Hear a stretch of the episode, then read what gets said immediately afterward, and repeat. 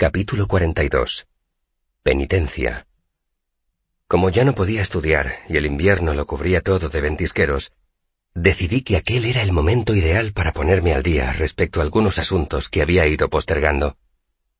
Intenté hacerle una visita a Auri, pero los tejados estaban cubiertos de hielo, y en el patio donde solíamos encontrarnos se había acumulado mucha nieve arrastrada por el viento. Me tranquilizó no encontrar huellas de pisadas porque dudaba que Auri tuviera zapatos, y mucho menos un abrigo o un gorro. Habría bajado a buscarla a la subrealidad, pero la rejilla de hierro del patio estaba cerrada y congelada.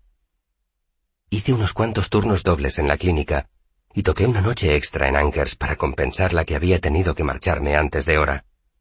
Hice largas jornadas en la factoría, calculando, haciendo pruebas y fundiendo aleaciones para mi proyecto. También me tomé muy en serio mi propósito de recuperar un mes de muy pocas horas de sueño. Pero uno no puede pasarse el día durmiendo, y al cuarto día de mi suspensión me había quedado sin excusas. Por muy pocas ganas que tuviera, necesitaba hablar con Debbie. Para cuando decidí ir, el tiempo había mejorado un poco y la nieve se había convertido en una aguanieve helada. El camino hasta Imre fue un suplicio. No tenía gorro ni guantes y al cabo de cinco minutos el aguanieve ya me había empapado la capa. Al cabo de diez minutos estaba calado hasta los huesos, y lamenté no haber esperado o haber pagado un coche. El aguanieve había derretido la nieve acumulada en el camino, y había una gruesa capa de nieve fangosa. Paré en el eolio para calentarme un poco antes de ir a ver a Debbie, pero por primera vez encontré el local cerrado y a oscuras. No me extrañó. ¿A qué noble se le ocurriría salir con ese tiempo? ¿Qué músico expondría su instrumento a aquel frío y aquella humedad? De modo que seguí caminando con gran esfuerzo por calles desiertas hasta llegar al callejón de detrás de la carnicería. Era la primera vez que la escalera no apestaba a grasa rancia. Llamé a la puerta de Debbie y me alarmé de lo entumecida que tenía la mano. Apenas notaba nada cuando golpeaba con los nudillos. Esperé largo rato y volví a llamar, inquieto por la posibilidad de que Debbie no estuviera allí y hubiese recorrido todo el camino en vano. Entonces la puerta se abrió un poco. Un resquicio de cálida luz de lámpara y un solo ojo, frío y azul, asomaron por la rendija. Después, la puerta se abrió de par en par. Por las pelotas de Telu, dijo Debbie. ¿Qué haces aquí con la que está cayendo? Pensé. No, no pensaste, dijo ella con desdén. Pasa. Entré goteando y con la capucha de la capa adherida a la cabeza. Debbie cerró la puerta y echó la llave y el cerrojo. Miré alrededor y me fijé en que había una estantería nueva, aunque todavía estaba prácticamente vacía. Trasladé el peso del cuerpo de una pierna a otra, y una gran masa de nieve medio derretida se desprendió de mi capa y cayó al suelo. Debbie me miró desapasionadamente de arriba a abajo. Vi un fuego chisporroteando en la chimenea, en el otro extremo de la habitación, cerca de la mesa, pero Debbie no me invitó a acercarme, así que me quedé allí, goteando y temblando. Tú nunca haces nada de la forma más fácil, ¿verdad? me preguntó. Ah, pero ¿hay una forma fácil? Debbie no se rió. Si crees que presentándote aquí medio congelado y con cara de perro apaleado conseguirás que me compadezca de ti, estás muy... Se interrumpió y se quedó mirándome con aire pensativo. —¿Que me aspen? Dijo con tono de sorpresa. La verdad es que me gusta verte así. Me sube el ánimo hasta unos niveles casi irritantes. Pues no era esa mi intención, repuse. Pero no me importa. ¿Ayudaría que pillara un catarro de mil demonios? Quizá, contestó Debbie tras considerarlo un momento. La penitencia implica cierto grado de sufrimiento. Asentí con la cabeza y no hizo falta que me esforzara para ofrecer un aspecto lamentable. Metí los dedos entumecidos en mi bolsa y saqué una moneda de bronce pequeña que le había ganado a Sim jugando a aliento unas noches atrás. Debbie la cogió. Una pieza de penitencia, dijo sin impresionarse. ¿Se supone que es simbólica? Encogí los hombros y volvió a caer nieve derretida al suelo. Algo así, dije, Quería ir a un cambista y saldar toda mi deuda contigo en piezas de penitencia. ¿Y qué te lo ha impedido? Me preguntó. Me di cuenta de que solo conseguiría enojarte más. respondí, y no quería tener que pagar al cambista. Contuve el impulso de mirar con ansia la chimenea. Llevo mucho tiempo tratando de encontrar un gesto que pudiera servirme para pedirte disculpas. Y has decidido que lo mejor sería venir hasta aquí a pie el día más riguroso del año. He decidido que lo mejor sería que hablásemos. Dije. El tiempo fue una feliz casualidad. Debbie arrugó la frente y se volvió hacia la chimenea. Ven. Fue hasta una cómoda que había cerca de la cama y sacó una gruesa bata de algodón azul. Me la dio y señaló una puerta cerrada. Ve y quítate la ropa mojada. Escúrrela en el lavamanos o no se secará nunca. Hice lo que me había dicho. Luego cogí mi ropa y la colgué en los ganchos que había ante la chimenea. Estar tan cerca de la lumbre me produjo una sensación maravillosa. A la luz del fuego pude ver que tenía la piel de debajo de las uñas un poco amortada. Aunque lo que más deseaba era quedarme donde estaba y calentarme, me reuní con Debbie en la mesa. Me fijé en que había lijado y barnizado de nuevo el tablero, aunque todavía se distinguía el círculo negro que el golfillo había dejado en la madera. Allí sentado, sin nada más que la bata que Debbie me había prestado, me sentí bastante vulnerable, pero no podía hacer nada para remediarlo. Después de nuestra última reunión, me esforcé para no mirar el círculo quemado de la mesa. Me informaste de que el importe total de mi préstamo vencería a finales del bimestre. ¿Estarías dispuesta a renegociarlo? Es poco probable, dijo Debbie resueltamente. Pero ten por seguro que si no puedes saldar la deuda en efectivo, todavía me interesa cierta información. Compuso una sonrisa mordaz y hambrienta. Asentí con la cabeza. Debbie seguía queriendo entrar en el archivo. Confiaba en que estuvieras dispuesta a reconsiderarlo, ahora que ya conoces toda la historia. Dije. Alguien estaba haciéndome felonía. Necesitaba saber que mi sangre estaba a salvo. Le lancé una mirada interrogante. Debbie encogió los hombros sin levantar los codos de la mesa. Su expresión denotaba una profunda indiferencia. Es más, continué mirándola a los ojos, es muy posible que mi irracional comportamiento se debiera en parte a los efectos persistentes de un veneno alquímico que me suministraron a principios de este bimestre. Debbie se agarrotó. ¿Qué? Ella no lo sabía, y eso me produjo cierto alivio. Ambrose se las ingenió para que me suministraran la plombaza una hora antes de mi examen de admisión. Dije, y tú le vendiste la fórmula. Tienes mucho descaro. La cara de duendecillo de Debbie denotaba ofensa e indignación, pero era una expresión poco convincente. La había pillado a contrapié, y tenía que esforzarse demasiado.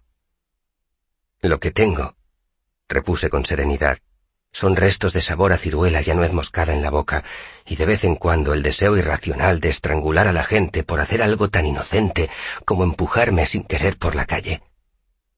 La falsa indignación de Debbie se vino abajo. No puedes demostrar nada, dijo. No necesito demostrar nada, repliqué. No tengo ningún interés en que tengas problemas con los maestros, ni en que te presenten ante la ley del hierro. La miré. Solo creía que te interesaría saber que me habían envenenado. Debbie se quedó muy quieta en la silla, esforzándose para mantener la compostura, pero la culpabilidad empezaba a reflejarse en su semblante. ¿Lo pasaste muy mal? Sí, respondí con voz queda. Debbie desvió la mirada y se cruzó de brazos. No sabía que era para Ambrose, dijo. Vino uno de esos idiotas que están podridos de dinero me hizo una oferta espectacular. Volvió a mirarme. Ahora que la había abandonado aquella rabia fría, parecía asombrosamente pequeña. Yo jamás haría negocios con Ambrose, declaró. Y no sabía que era para ti, te lo juro. Sabías que era para alguien. Dije. Hubo un largo silencio, solo interrumpido por algún chasquido del fuego. Así es como lo veo yo, continué. Últimamente ambos hemos cometido una estupidez, algo de lo que nos arrepentimos. Me ceñí un poco la bata. Y aunque esas dos cosas no se anulen una a otra, parece que han establecido una especie de equilibrio. Extendí las manos con las palmas hacia arriba, imitando los platos de una balanza. Quizá me precipitara exigiéndote el pago completo. dijo Debbie esbozando una sonrisa un tanto avergonzada. Le devolví la sonrisa y noté que me relajaba. ¿Qué te parece si volvemos a las condiciones originales de mi préstamo? Me parece justo.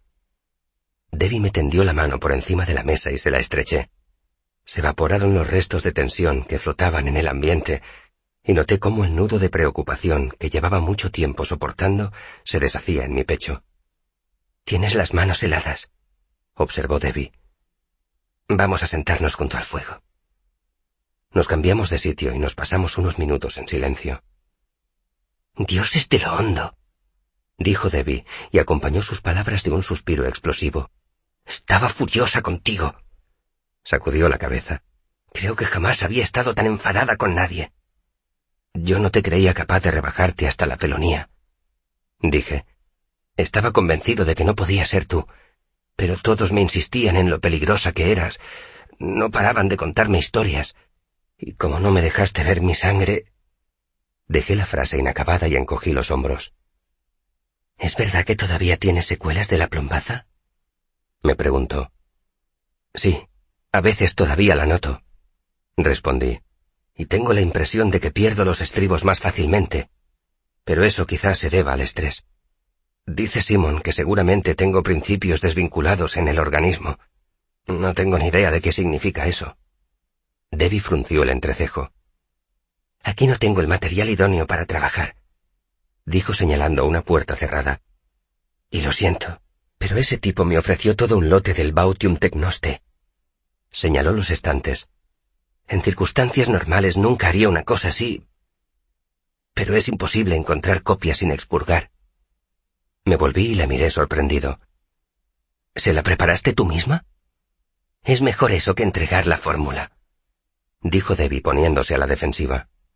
Por una parte estaba furioso, pero por otra me alegraba de estar caliente y seco y de que no hubiera ninguna amenaza de muerte cerniéndose sobre mí. Le quité importancia. Simon dice que no tienes ni idea de factores. Dije con tono informal. Debbie agachó la cabeza. No me enorgullezco de haberla vendido, admitió. Al cabo de un momento, volvió a levantar la cabeza sonriente. Pero el tecnoste tiene unas ilustraciones espléndidas. Me reí. Enséñamelo. Horas más tarde, mi ropa se había secado y el aguanieve se había transformado en una nevada suave. El puente de piedra estaría cubierto de hielo, pero aparte de eso, el camino de regreso resultaría mucho más agradable que el de ida. Cuando salí del cuarto de baño, vi que Debbie había vuelto a sentarse a la mesa. Me acerqué y le devolví la bata. No pondré en duda tu honor preguntándote por qué tienes una bata mucho más larga y ancha de hombros que cualquier prenda que una joven delicada de tu talla podría ponerse. Debbie soltó una risotada muy poco delicada y miró al techo. Me senté y me calcé las botas, que estaban deliciosamente calientes, pues las había dejado cerca del fuego. Entonces saqué mi bolsa y puse tres pesados talentos de plata encima de la mesa y los deslicé hacia Debbie. Ella los miró con curiosidad. Últimamente he tenido algunos ingresos, expliqué. No son suficientes para saldar toda mi deuda, pero ya puedo pagarte los intereses de este bimestre. Agité una mano sobre las monedas. Considéralo un gesto de buena voluntad. Debbie sonrió y empujó las monedas hacia mí. Todavía faltan dos ciclos para el final del bimestre, dijo. Como ya te he dicho, ciñámonos al trato original. Me sentiría mal si aceptara tu dinero por adelantado. Le había ofrecido el dinero a Debbie para demostrarle que mi proposición de paz era sincera, pero de todos modos me alegré de conservar mis tres talentos, al menos de momento. Existe una inmensa diferencia entre tener alguna moneda y no tener ninguna. Una bolsa vacía te produce una sensación de indefensión. Pasa lo mismo que con las semillas de grano. Si al final de un largo invierno te queda un poco de grano, puedes utilizarlo como semilla. Controlas tu vida, puedes utilizar ese grano y hacer planes para el futuro. Pero si llega la primavera y no te queda grano para usarlo como semilla, te encuentras indefenso. Por muy duro que trabajes y por muy buenas que sean tus intenciones, las cosechas no crecen si no tienes semillas con que empezar. Así que me compré ropa, tres camisas, unos pantalones nuevos y calcetines gruesos de lana, Me compré un gorro, unos guantes y una bufanda para protegerme del frío invernal. A Auri le compré una bolsita de sal marina, un saco de guisantes secos, dos tarros de melocotones en conserva y un par de zapatillas abrigadas. También compré un juego de cuerdas de laúd, tinta y media docena de hojas de papel. Además, compré una sólida tranca de latón y la fijé al marco de la ventana de mi pequeña guardilla. Yo podría sortearla sin grandes dificultades, pero me ayudaría a proteger mis escasos objetos personales, incluso de los ladrones más bien intencionados.